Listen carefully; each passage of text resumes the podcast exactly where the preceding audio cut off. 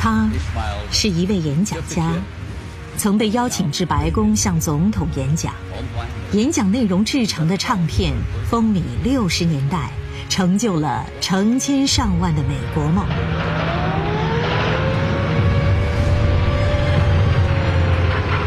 他在二战中浴血奋战，保家卫国，经历生与死、血与火的洗礼。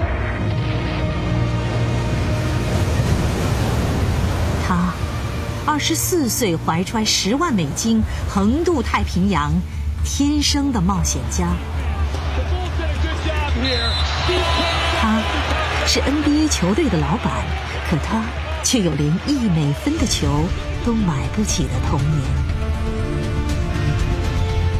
他让一个叫大激流的城市，因为他和创业伙伴的名字而充满荣耀。七十岁高龄接受心脏移植手术，用一颗三十八岁有力跳动的心脏，继续追寻精彩的生命和梦想。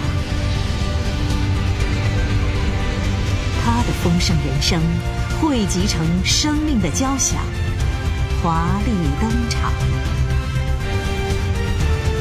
敬请收听安利创办人理查·迪威士先生最新著作。丰盛人生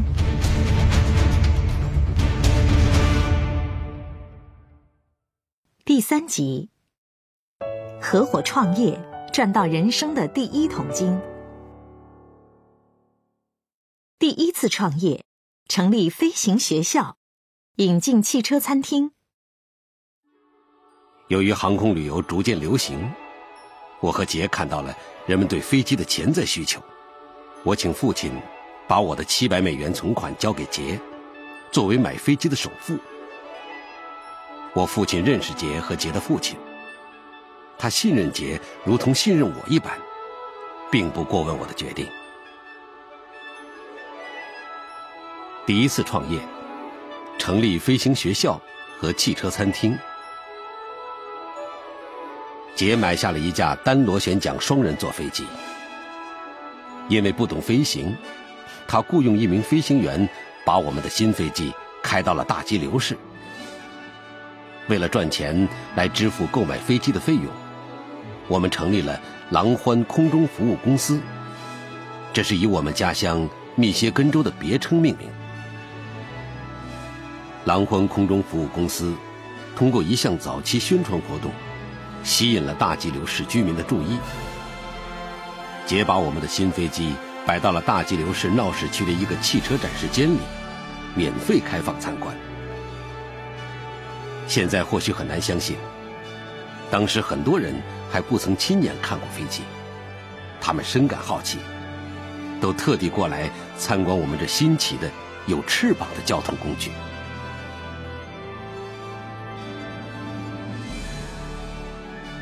我们印制了飞行课程的广告单。上面写着：“学习飞行，如果你会开车，你就会开飞机。”我们向潜在客户宣传说：“飞机是未来的主流交通工具。我们的课程是成为飞行员或从事航空业的敲门砖。为了打动客户，我们还会提供一趟免费试乘，让他们尽可能感受飞行的魅力。”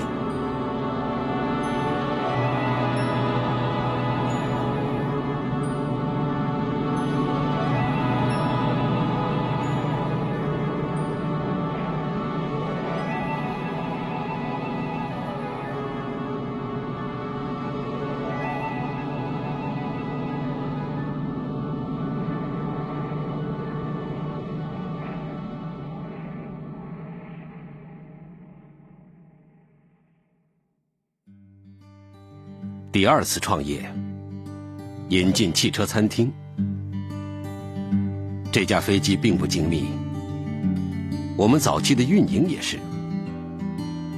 我们在飞机上安装浮筒，让飞机在格兰德河上起飞及降落。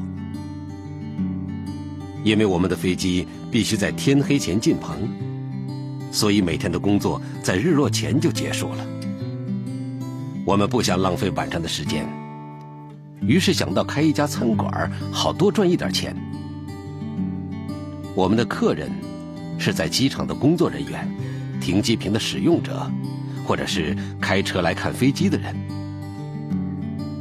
我和杰记得之前有一次去加州时看过好几家汽车餐馆，我们认为可以把这种创新做法引进家乡。借助三百美元的资金，我和杰在一九四七年五月二十号开设了密歇根州最早的一批汽车餐馆之一——河畔汽车餐馆。有些人或许很难相信，两个年轻人竟然这么有干劲。现在，我们期望年轻人先读完大学，体验一下为别人工作的感觉，而后再自行创业。但我想，我们那个年代就是这样，而且我们在很小的时候便被鼓励去工作，还需要负起责任。现在我有的时候读到一些人在二十岁出头就成功创业的事儿，会为他们喝彩，也很高兴这项传统能延续下来。我鼓励所有年轻人去读大学。但绝不会阻拦有才华、有理想的年轻人去追求创业的梦想。只要他们认为自己已经具备成功的所有条件。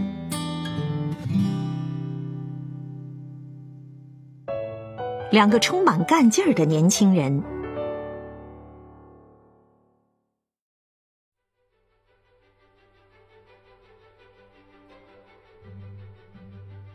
河畔汽车餐馆屋里。只摆得下一台旧煤气炉，一个柜台，一台冷饮冰箱和一台冰柜。我们没有内用的餐桌，所有食物都用托盘外送到汽车上。刚开始我们没有水也没有电，我们买了汽油发电机，它在地板上轰隆作响，吵得我们几乎听不见彼此说话。我们的炉子必须使用煤气罐儿。我们得到数千米外的一口水井边去打水。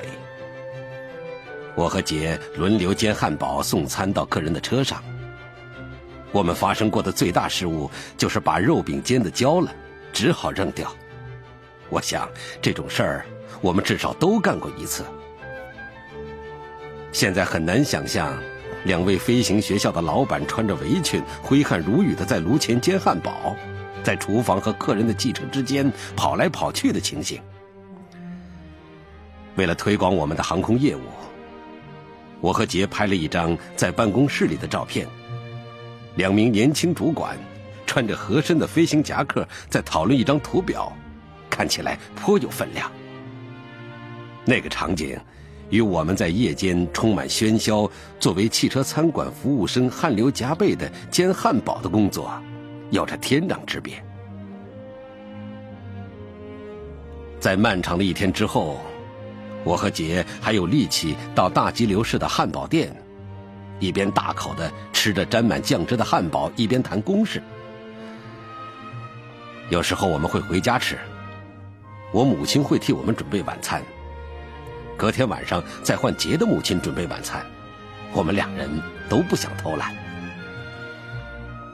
狼欢空中服务公司最后成为密歇根州首屈一指的飞行学校，拥有十二架飞机和十五名飞行员。在我们营业期间，我和杰也成了自家公司的客户，分别考取了飞行员执照。驾驶飞机翱翔在家乡熟悉的景观之上，在格兰德河上空及密歇根湖沿岸飞行，带给了我永生难忘的快乐。事实上，我们发誓有一天要创立一项不必依赖天气、日光，或者是人们是否来吃晚饭的需要的事业。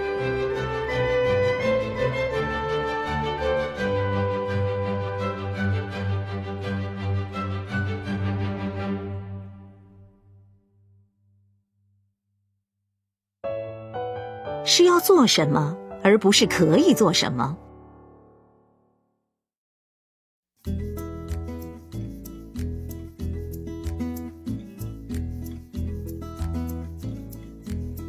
我一直说，如果没有计算机和飞机，我们的事业无法有今天的规模。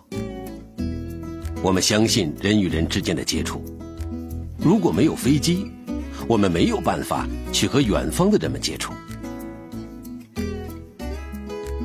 廊欢空中服务公司对我和杰来说，是一个了不起的训练场。我们边学边做，满怀信心的前进。经验其实是最好的老师。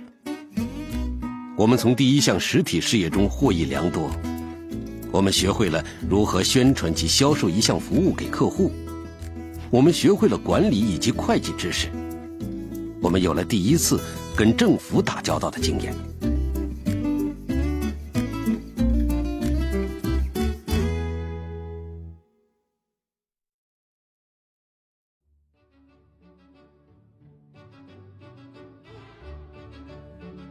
我们在经营航空事业的四年间，大概赚了十万美元。我们的餐馆则损益持平。飞行服务并不能赚大钱，我们投入的努力没有得到预期的报酬。但是我们还年轻，人生才刚起步，对于这样的成果感到很满足。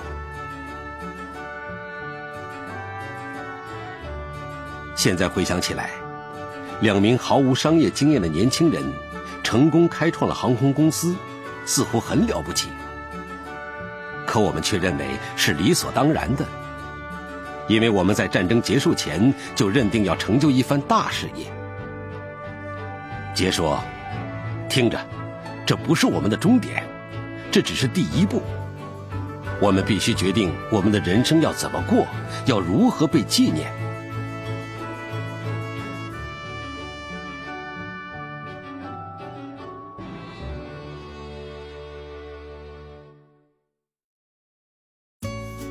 理查·迪威士先生最新著作《丰盛人生》，全国各大书店网站均有销售，请登录阿利播库收听下集。